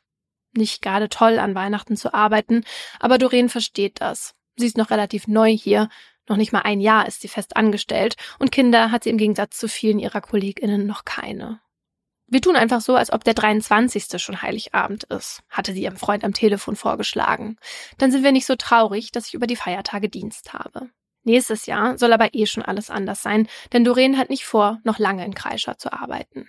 Bald will sie kündigen. Seit Monaten träumen Heiko und sie nämlich schon davon, gemeinsam nach Chemnitz zu ziehen, in die Großstadt. Die beiden haben sogar bereits Wohnungen besichtigt. Wenn alles klappt, können sie dort bald ihre eigene kleine Familie gründen. Dann hätte das andauernde Vermissen endlich ein Ende und auch das wöchentliche Pendeln. Als die Uhr fünf schlägt, darf sie endlich los. Doreen nimmt ihre schwarze For You Reisetasche, die ihr ihre Eltern letztes Jahr zu Weihnachten geschenkt haben, und wirft die Gurte ihres kleinen blau-weiß gestreiften Rucksacks über die Schultern. Dann nimmt sie den Bus, der in der Nähe der Klinik hält und sie zum Bahnhof bringt. Während sie dort angekommen am Gleis auf den Regionalexpress 4412 wartet, der von Dresden nach Zwickau fährt, steigt die Vorfreude weiter. Kurz nach sieben rollt der Zug dann pünktlich ein. Fünf Haltestellen sind es bis zum Glauchauer Bahnhof, ihrem Ziel. Dort will Doreen auf schnellstem Weg zu Heiko. Deshalb lässt sie sich direkt im ersten Wagen hinter der Lok auf einen der blau-grauen Stoffsitze fallen. Eigentlich passen in jeden Waggon der zweiten Klasse mindestens 86 Fahrgäste. Doch heute ist ihrer fast leer. Außer ihr sind gerade einmal zwei weitere Personen hier. Ein junger blonder Mann, der ein kariertes Holzfällerhemd trägt, und eine schick gekleidete Frau. Doreen packt sich ihren Walkman auf die Ohren, lauscht der Musik und schaut aus dem Fenster. Noch knapp eineinhalb Stunden, dann wird sie Heiko wieder in die Arme schließen können. Bevor sie Glauchau erreicht, beschließt Doreen noch kurz zur Toilette zu gehen, damit sie nicht gleich bei Heiko muss. So bahnt sie sich ihren Weg durch den schmalen Gang, als sie plötzlich schnelle Schritte hinter sich vernimmt. Doreen dreht sich um. Es ist der blonde Mann aus ihrem Waggon. Er bietet ihr an, aus seiner Dose Bier zu trinken. Doreen ist irritiert und lehnt ab, mit dem Hinweis, dass sie dringend zur Toilette müsse. Die 20-Jährige öffnet die Tür zum WC, doch bevor sie sie verriegeln kann, schiebt der Fremde einen Fuß in den Spalt. Doreen reagiert sofort und drückt mit aller Kraft gegen die Tür. Doch sie hat keine Chance gegen den fast 20 Zentimeter größeren Mann. Der schiebt sich schnell in die enge, stinkige Zugtoilette zu Doreen, in der die Angst aufsteigt. Was will der Typ von ihr? Knapp zehn Kilometer entfernt wartet Heiko bereits am Bahnsteig auf Doreen. Viel zu früh ist der 20-Jährige losgefahren, um seine Freundin auf keinen Fall in der Kälte warten zu lassen. Völlig durchgefroren späht Heiko in die Dunkelheit, als endlich der Zug in der Ferne auftaucht und es gleichzeitig aus den Lautsprechern tönt. Es hat Einfahrt der Regionalexpress 4412 aus Dresden. Bitte Vorsicht an der Bahnsteigkante. Pünktlich um 20.37 Uhr fährt die Lok ein. Normalerweise steht Doreen schon an der Tür und blickt mit ihren dunklen Augen nach draußen, auf der Suche nach Heiko. Doch dieses Mal kann der seine Freundin mit den blonden Locken nirgendwo erkennen, weder hinter den großen Glasfenstern noch hinter einer der Türen. Ein paar Reisende steigen aus. Heiko schaut nach links und rechts den Bahnsteig entlang. Doch Doreen kann er nicht entdecken. Als die Plattform kurze Zeit später wieder menschenleer ist, läuft Heiko zu einem Schaffner, um zu fragen, wann der nächste Zug aus Dresden kommt. In einer Stunde ist die Antwort. Vielleicht hat Doreen ja den ersten verpasst. Und weil das Jahr 1995 ist und sie deshalb kein Handy hat, hätte sie ihm auch nicht Bescheid sagen können. Also beschließt Heiko zu warten. An einem Automaten zieht er sich einen Kakao. Dann hat er genau eine Stunde auf einer der Bänke aus, bis die nächste Bahn aus Dresden einrollt. Aber wieder kann er Doreen unter den Reisenden nicht finden.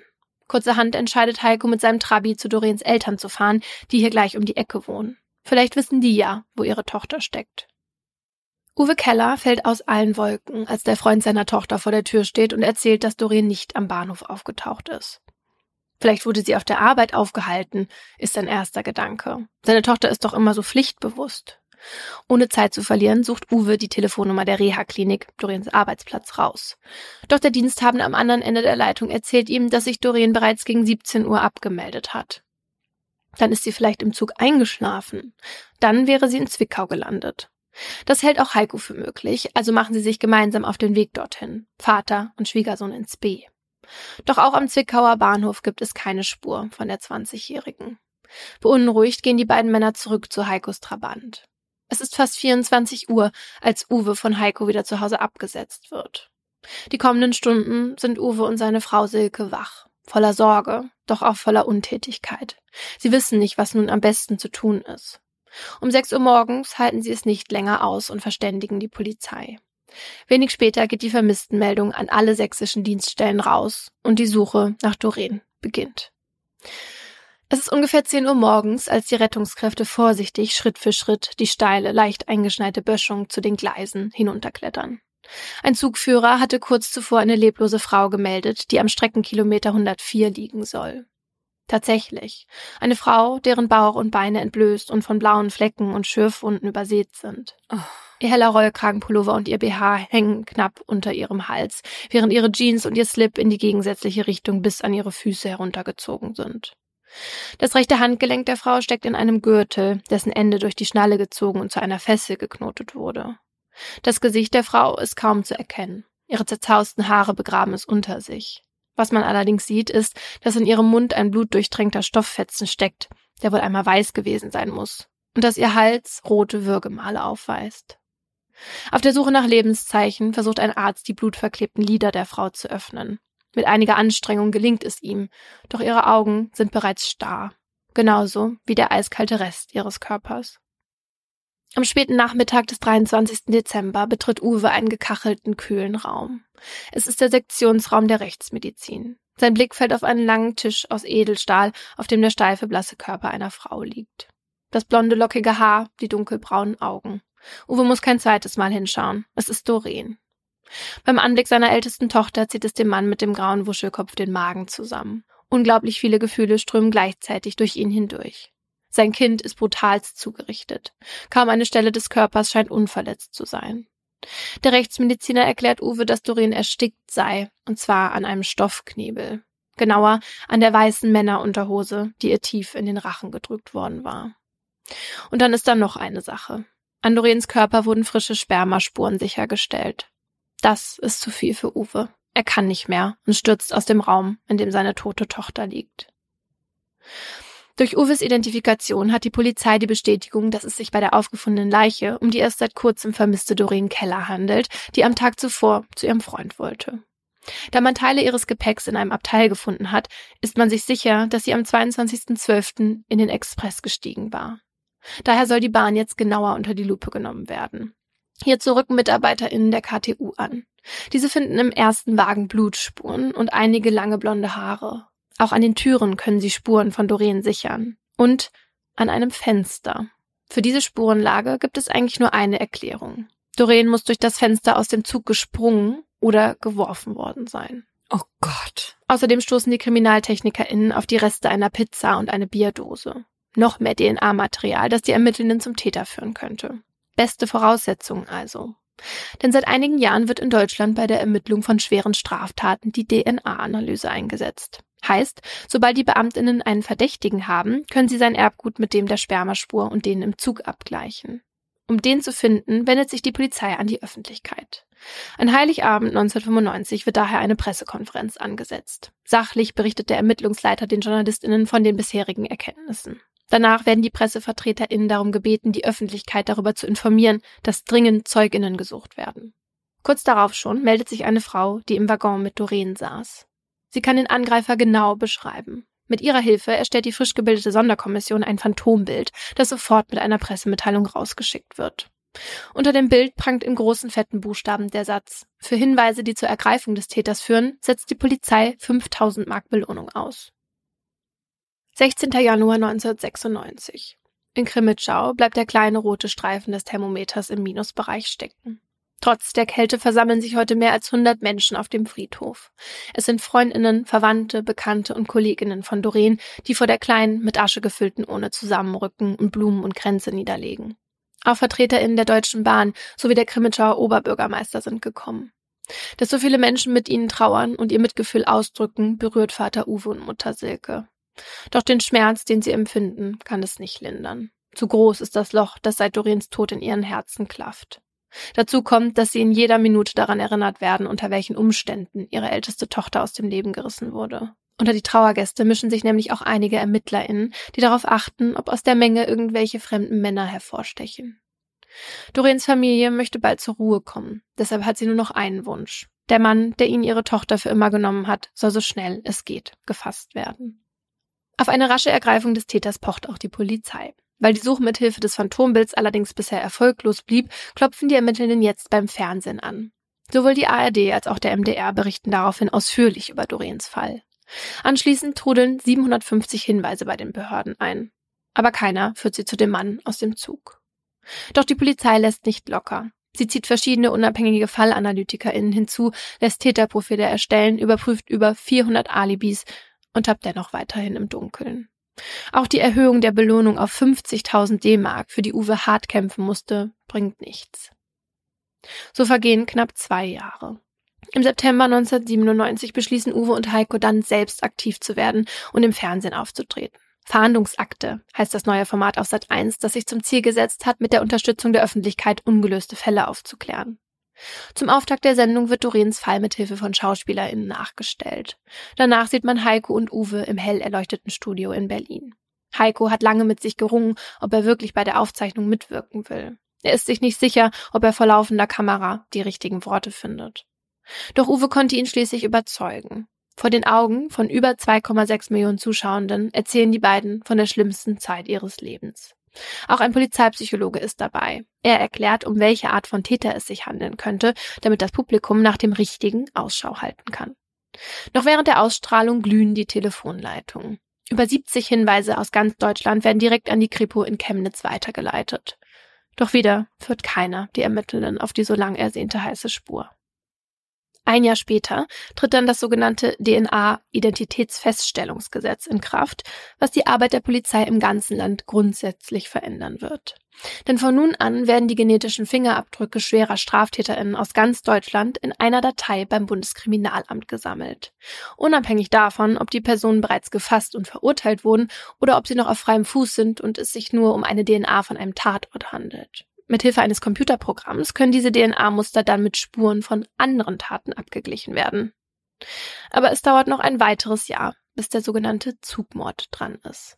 Und zwar am 23. Dezember 1999, genau vier Jahre und einen Tag nach Dorians Tod. Ein Spezialist im BKA jagt die DNA, die aus den Spermaspuren gesichert werden konnte, durch die neue Datenbank. Und dann ein Treffer. René Klein ist der Name des Mannes, der auf dem Computerbildschirm erscheint. Ein 28-jähriger Gleisbauer, der bereits in Haft ist. Seit mehr als zwei Jahren sitzt er nämlich seine lebenslange Freiheitsstrafe wegen der Ermordung einer Sexarbeiterin ab. Sechs Tage später wird René Klein in der JVA in Bruchsal vernommen. Gleich zu Beginn belehrt der Kommissar ihn, dass er sich nicht selbst belasten muss. Doch Klein sagt, er wolle sich äußern. Also beginnt der Kommissar mit der offiziellen Vernehmung. Er stellt dem Straftäter Fragen, viele Fragen. Klein antwortet auf jede einzelne. Ob er Doreen Keller getötet habe? Ja. Ob er sie aus dem Zug geworfen habe? Ja. Warum er sie getötet habe? Weil sie ihm mit einer Anzeige gedroht habe. Ob er sie vorher vergewaltigt habe? Nein, der Sex sei einvernehmlich gewesen. Wenn er einvernehmlich war, warum sollte sie ihn dann anzeigen? Genau die Frage hat der Polizist ihm dann auch gestellt und er sagt, Zitat, ich kann nur wiederholen, dass ich die Frau nicht vergewaltigt habe. Mhm. Nach drei Stunden beendet der Kommissar die Vernehmung. Kurz darauf wird Haftbefehl erlassen. Es ist Donnerstag, der 20. Juli 2000. 80 ZuschauerInnen haben sich in dem großen Saal der Schwurgerichtskammer des Landgerichts Chemnitz eingefunden, in dem Uwe Keller den wartenden JournalistInnen geduldig Rede und Antwort steht. Er und seine Frau Silke haben beschlossen, im Prozess die Nebenklage anzutreten. Für mich hat der Mörder zweier Frauen jegliches Recht auf ein Leben in Freiheit verwirkt, sagt Uwe in eines der Mikrofone. Dann setzt er sich und alle Blicke richten sich gebannt in Richtung Tür, durch die jetzt René Klein den Saal betritt. In Handschellen wird der große Mann mit den blonden Haaren zur Anklagebank geführt. Die Kapuze seines Pullovers hängt ihm tief ins Gesicht. Sie schützt ihn vor den neugierigen Blicken der ZuschauerInnen und den Kameras der Presse. Der Anklagebank gegenüber sitzen Uwe und Silke. Nicht mehr als fünf Meter trennen Dorens Eltern von dem Mann, der ihr Leben, wie sie es kannten, für immer verändert hat. Uwe schaut klein tief in die Augen. Viereinhalb Jahre hat er auf diesen Tag gewartet, gekämpft, gehofft und niemals aufgegeben. Beim Anblick des Peinigers seiner Tochter kommen Uwe all die schmerzhaften Erinnerungen und Gefühle wieder hoch. In ihm kocht, tobt und schreit es. Doch er nimmt all seine Kraft zusammen und schafft es, sich zumindest äußerlich nichts anmerken zu lassen. Direkt neben ihm sitzt seine Frau. Stocksteif starrt sie auf den Boden. Silke bringt es nicht fertig aufzublicken. Und damit ist sie nicht alleine. Auch Heiko kann dem Mann nicht ins Gesicht schauen. Das schafft er emotional nicht. Deshalb ist er gar nicht erst zu dem Prozess erschienen, den der Oberstaatsanwalt jetzt mit der Verlesung der Anklageschrift eröffnet. René Klein wird vorgeworfen, Doreen Keller getötet zu haben, damit er sich den Konsequenzen der vorherigen Vergewaltigung nicht stellen muss. Somit lautet die Anklage der Staatsanwaltschaft Vergewaltigung und Mord mit dem Merkmal der Verdeckungsabsicht. Wollen Sie sich zu dem Geschehen äußern? fragt der Vorsitzende Richter. Ein bestimmendes Nein kommt von der Anklagebank zurück. René Klein schweigt. Deshalb werden im Gerichtssaal die Protokolle der polizeilichen Vernehmungen vorgelesen, in denen er immer wieder darauf pocht, Doreen nicht vergewaltigt zu haben. Er habe sie zudem erst gefesselt und geknebelt, nachdem sie gedroht hatte, ihn anzuzeigen, steht da. Auch einige Bilder vom Fundort und von Doreen, wie sie halbnackt und blutverschmiert neben den Gleisen liegt, werden in Augenschein genommen. Anschließend bekommen drei Sachverständige das Wort. Einer ist Facharzt für Neurologie und Psychiatrie. Im Zeugenstand versucht er dem Gericht einen Einblick in Kleins Inneres zu gewähren. Sein Sexualleben ist eher auf die Befriedigung der eigenen Bedürfnisse gerichtet, heißt es. Er sei ein Egozentriker, unzufrieden, leicht reizbar, aggressiv und unbeherrscht.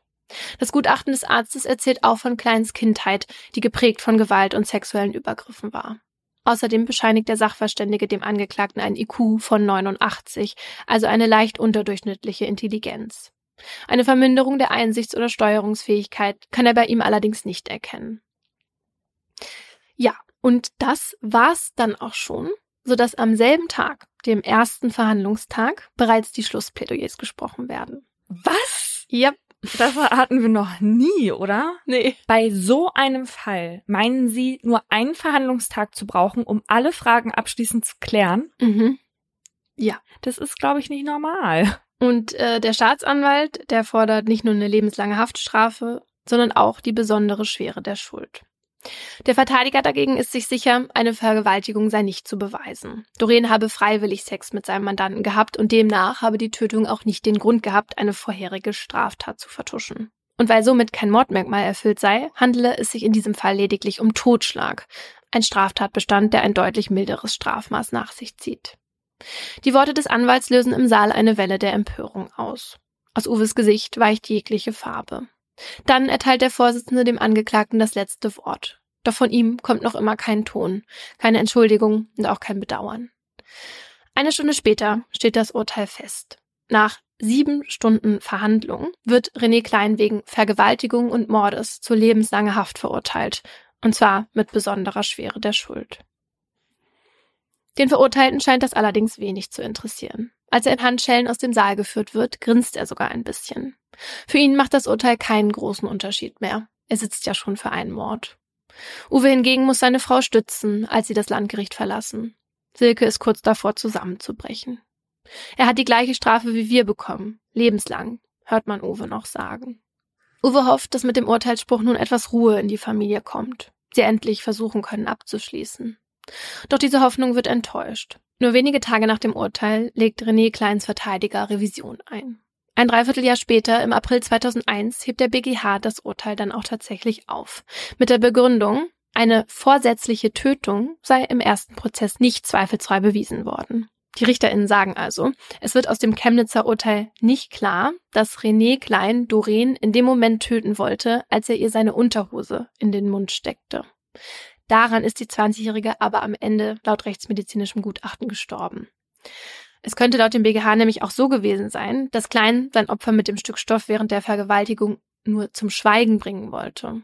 Dann wäre es aber kein Mord aus Verdeckungsabsicht, weil dann hätte er Doreen nicht getötet, um die Vergewaltigung zu verdecken, sondern während der Vergewaltigung aus Versehen getötet. Mit welcher Vorstellung oder Zielrichtung der Angeklagte die tödliche Knebelung vorgenommen hat, sei weder festgestellt noch sonst im Urteil erörtert worden. Weil die RichterInnen auch das sehr schnelle Verfahren, die sieben Stunden, und die Zitat ungewöhnlich mangelhafte Sachbehandlung des Landgerichts Chemnitz kritisieren, wird der Prozess 2002 vor dem Landgericht Dresden noch einmal neu aufgerollt. Und dieses Mal muss Uwe, der gemeinsam mit Silke wieder die Nebenklage antritt, als einer von 14 Zeuginnen aussagen.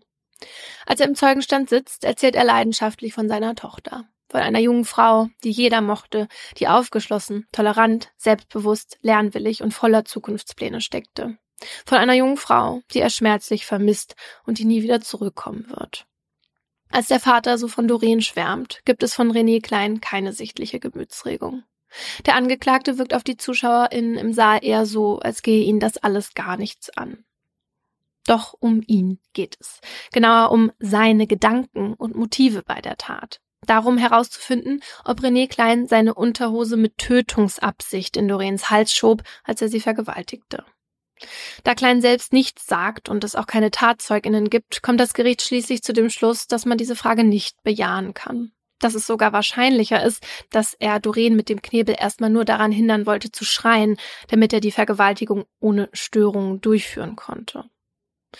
Somit handele es sich bei der Tötung von Doreen nicht um einen Mord, sondern um eine Vergewaltigung mit Todesfolge.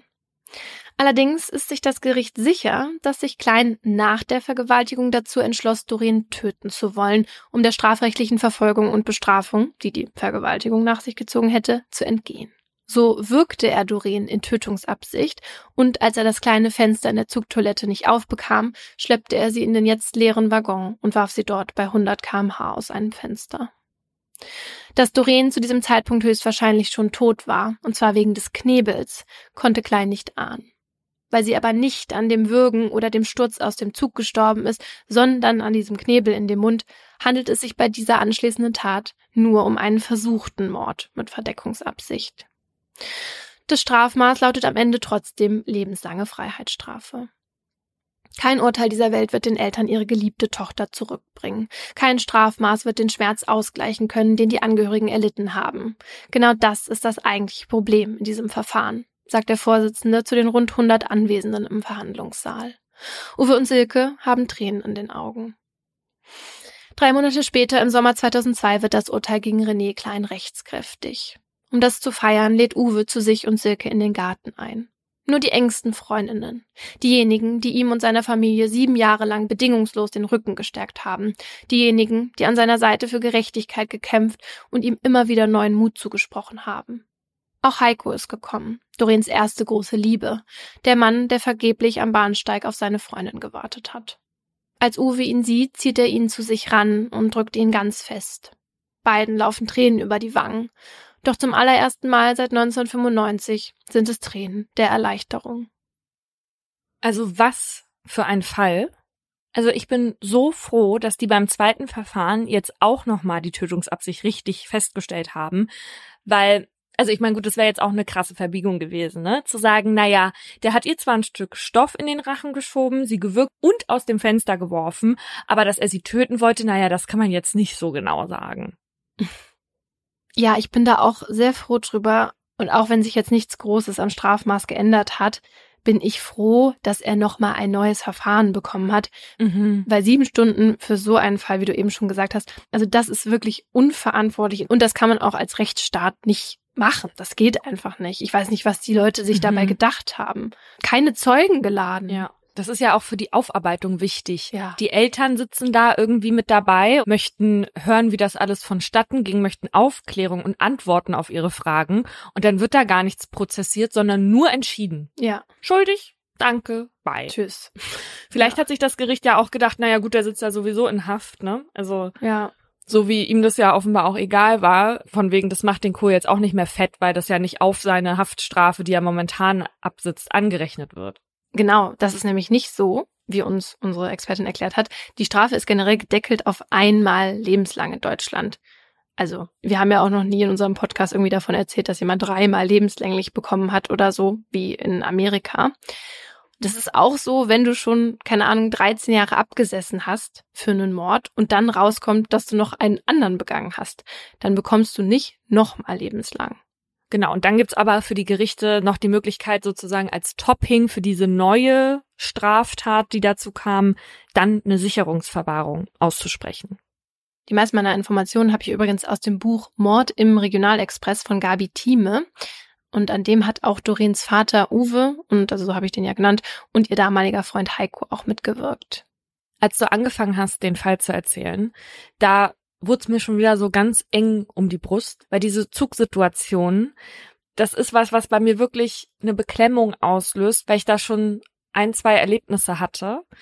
Und jetzt nicht so Fernstrecken oder so, ne? Aber mhm. ähm, gerade so Regionalzüge nachts oder so, da sehe ich immer eine potenzielle Gefahr drin. Mhm. Ich war einmal in Bordeaux in so einem Regionalzug und da waren halt auch nicht so viele Leute und da kam dann so ein Typ und der wollte die ganze Zeit mit irgendwelchen Frauen reden, ja, und dann setzte er sich also mir gegenüber, ich war alleine und fing dann an, die ganze Zeit mich zuzuquatschen. Ich habe gesagt, ich möchte gerade jetzt einfach nur mein Buch lesen und dann fing er an, mich anzufassen, ne? Also auf dem Oberschenkel und so oh. richtig zudringlich. Und es griff aber auch niemand ein. Ich hatte das hier im Podcast irgendwann mhm. schon mal so ein bisschen abgespeckter erzählt.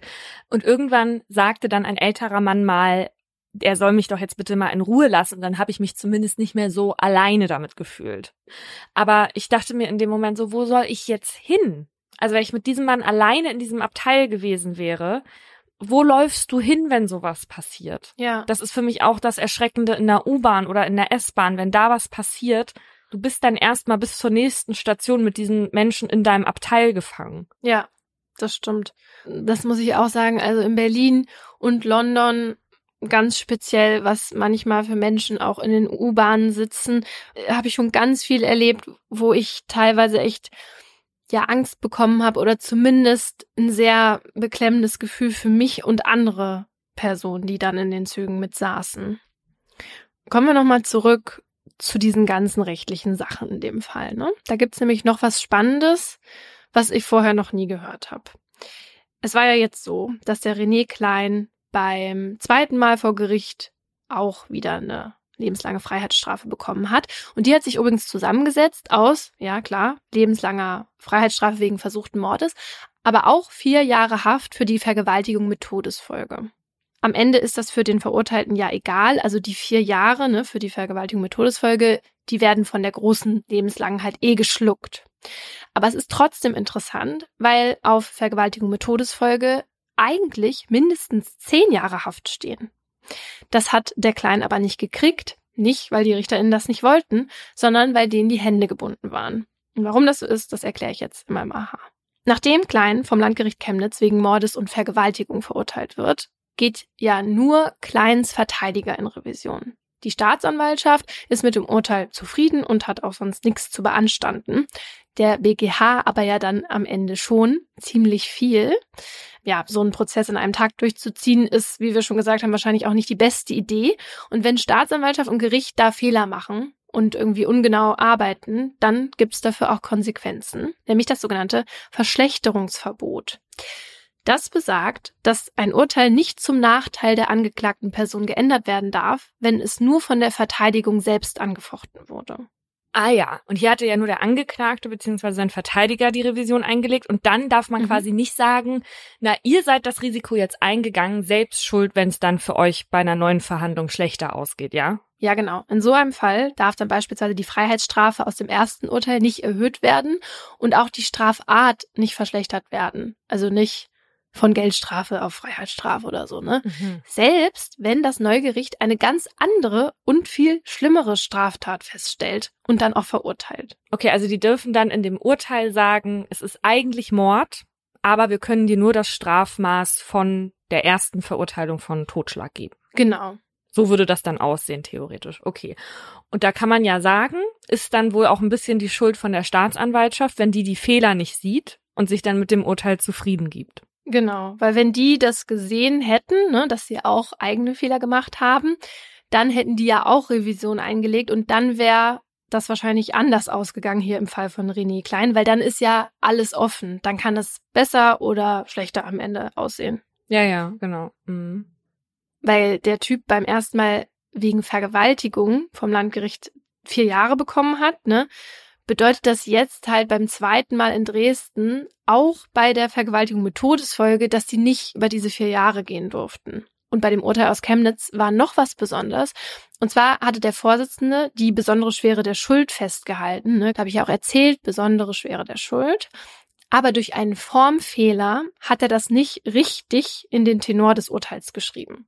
Also da hat er auch noch Fehler gemacht. Wow. Und das hat dann alles am Ende dazu geführt, dass auch das Landgericht Dresden diese besondere Schwere der Schuld nicht in ihrem Urteil aufnehmen konnte, auch wenn sie das gewollt hätten. Übrigens hat uns unsere Expertin in dieser Folge noch erzählt, dass viele VerteidigerInnen das Verschlechterungsverbot als kleinen Trick nutzen. Und zwar fechten die das Urteil dann oft erst am allerletzten Tag an, also bevor die Frist abläuft und nach Feierabend der zuständigen Geschäftsstelle, sodass die Staatsanwaltschaft davon gar keine Meldung mehr bekommt.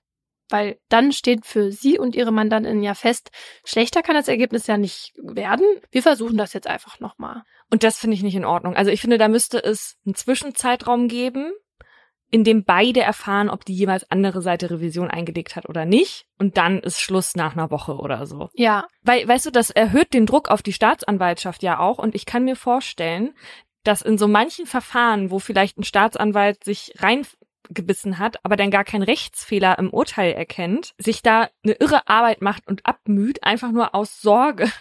Die anderen möchten nochmal eine neue Verhandlung und legen dann Revision ein. Ja, das stimmt. Aber um nochmal auf diese Zäsur zu kommen, die du in deinem Aha erklärt hast, ne? In meinem Fall gab es da ja jetzt zumindest zeitlich keine, weil das ging ja alles ganz schnell, ne? Vergewaltigung, Fesseln, Knebeln, Würgen, aus dem Zug werfen, alles hintereinander und innerhalb von einer sehr kurzen Zeit. Und dann wusste man ja auch nicht wirklich was zur Motivation, weil der Typ selber nichts gesagt hat. Der hat ja noch nicht mal zugegeben, dass es überhaupt eine erste Tat gab, die man irgendwie hätte verdecken müssen. Und daher war das ja auch so wichtig, sich dann diese Tatspuren anzugucken, ne, dass es irgendwie Spermaspuren auf ihr gab und diesen Knebel, dann noch diese Würgemale und natürlich auch ihre ganzen Spuren von dem Rauswurf da. Aber wenn ich ehrlich bin, für mich war das jetzt gar nicht so klar, dass das überhaupt zwei Taten waren. Weißt du, weil mhm. es könnte ja auch so gewesen sein, dass der Typ von Anfang an wusste, dass er Doreen töten wird und dass er sie vielleicht auch deswegen ja gerade ohne Maskierung angegriffen hat. Dann wäre das halt eher ein Mord zur Befriedigung des Geschlechtstriebs gewesen. Genau, und das ist halt das Problem an diesem Mordmerkmal, wenn TäterInnen nicht geständig sind und sich nicht einlassen und nicht zur Aufklärung beitragen, dann ist das halt manchmal ein Problem, weil es eben darum geht, was ihre Motivation war und um ihr Innenleben. Ja. Und deswegen kann auch ein Verdeckungsmord stattgefunden haben, ohne dass es überhaupt was zu verdecken gab. Beispiel. Stellt euch vor, ich bin äh, eine Investigativreporterin und glaube, dass mein Vater Aktienbetrug begangen hat und dass Paulina, die ebenfalls Investigativreporterin ist, ihm schon ganz dicht auf der Spur und du möchtest darüber schreiben, weil du, was weiß ich, eine Agenda hast. Aber das ist dann in Wirklichkeit gar nicht so. Also es gibt keinen Betrug und Paulina ist auch nicht dicht dran oder irgendwas. Aber ich nehme das halt an aus irgendwelchen Gründen. Um zu verhindern, dass der Betrug meines Vaters auffliegt, bringe ich Paulina dann. Warte mal, um darf ich noch kurz ja. was dazu mhm. sagen? Wieso ist es wichtig in diesem Fall, dass du auch Investigativreporterin bist? Weiß ich nicht. Wieso?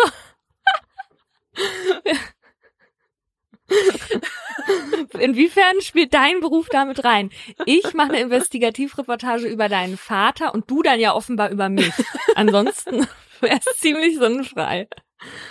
Ich bin's auf jeden Fall. Also, um aber dann zu verhindern, dass der Betrug meines Vaters aufliegt, bringe ich Paulina um die Ecke und lasse ihre ganzen Recherchen verschwinden. Aber als ich dann durch ihre Akten gehe, stelle ich fest, dass sie überhaupt gar nicht zu meinem Vater recherchiert hat. Fail, beste Freundin und Firmenpartnerin umsonst getötet, Toll. sag ich jetzt mal. Aber in diesem Fall habe ich dann trotzdem einen Verdeckungsmord begangen, auch wenn die Straftat meines Vaters nur angenommen war. Also alles nur in meinem Kopf stattgefunden hat. Das finde ich irre. Da kann man sich ja ewig viel konstruieren. Aber gut, du hast ja die Tötung an mir nur begangen, weil du dachtest, du möchtest eine andere Straftat damit nicht auffliegen lassen. Genau, ja. Was man an diesem Beispiel halt sehen kann, es ist möglich, dass die Person, die die vorherige Tat begangen hat und diejenige, die dann den Mord verübt, das muss gar nicht dieselbe Person sein. Also auch wenn Laura beispielsweise eine Bank überfällt und ich dann, um sie zu schützen, eine Zeugin umbringe, dann zählt das eben als Verdeckungsmord. Und dann ist auch egal, aus welchen Gründen ich deine Tat verdecken will, ob es jetzt mir darum geht, dass du nicht in Haft kommst oder ich einfach nur nicht möchte, dass der Podcast hier jemals aufhört. Das ist egal. Das zweite finde ich verständlicher. Und mittlerweile ist es in der Rechtsprechung auch gar nicht mehr zwingend notwendig, dass der Mord aktiv begangen werden muss. Also auch wenn ein Opfer nach der ersten Tat schwer verletzt zurückgelassen wird und der oder die Täterin weiß, dass es ohne Hilfe sterben wird und genau das dann will, damit er oder sie eben nicht identifiziert werden kann, dann ist das auch ein Mord aus Verdeckungsabsicht, eben halt durch Unterlassen. Das kennen wir hier schon von anderen Merkmalen. Ja, und dann bin ich noch auf einen Fall gestoßen in Bezug auf dieses Thema, der ein paar Fragen aufgeworfen hat. Und zwar, am 18. Januar 2000 fährt der 46-jährige Rainer K. in seinem Auto auf der Autobahn. Zu schnell. Er wird dann von einer mobilen Radarfalle geblitzt. Rainer K. ist Busfahrer und sein Punktekonto in Flensburg bereits ziemlich voll. Und damit er seinem Beruf weiter nachgehen kann, darf er sich eigentlich nichts mehr zu Schulden kommen lassen. Heißt, das Blitzerfoto muss weg. Also beschließt Rainer K., den Film aus dieser Kamera in seinen Besitz zu bringen koste es, was es wolle. Rainer dreht also um, fährt zurück zu dem Auto, aus dem es geblitzt hatte, klopft da an und als einer der beiden Polizisten darin die Autotür einen Spalt weit öffnet, drückt Rainer K. sie ganz auf und schießt mit seiner Pistole, die er offenbar immer dabei hat. Der Polizist hinterm Steuer stirbt sofort und sein Kollege kann verletzt fliehen. Rainer K. wird aber nicht wegen Mordes aus Verdeckungsabsicht verurteilt. Und zwar, weil die Tat, die Rainer K. mit der Tötung des Polizisten verdecken wollte, also dieses zu schnelle Fahren, keine Straftat ist, sondern nur eine Ordnungswidrigkeit. Um das Mordmal der Verdeckungsabsicht zu erfüllen, muss es sich bei der vorherigen Tat aber um eine Straftat handeln. Rainer K. kommt aber trotzdem lebenslang in Haft, weil das Mordmerkmal der niedrigen Beweggründe festgestellt wird. Ne? Weil er hat jetzt einen Menschen umgebracht, damit er nicht den Führerschein abgenommen bekommt, ist etwas ähm, möglicherweise übertrieben.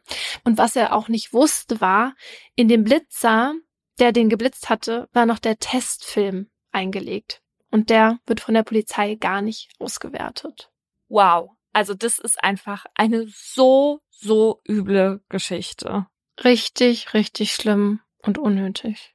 Bei dem Polizistinnenmord aus Rheinland-Pfalz, von dem wir euch am Anfang erzählt haben, da hat übrigens nur einer der Männer eine lebenslange Haftstrafe wegen Mordes aus Verdeckungsabsicht bekommen. Der andere, der hat es geschafft, aus dem Verfahren ohne Strafe rauszukommen. Und zwar hat das einen ganz bestimmten Grund gehabt. Und dieser Grund ist Thema unserer nächsten Folge. Also stay tuned.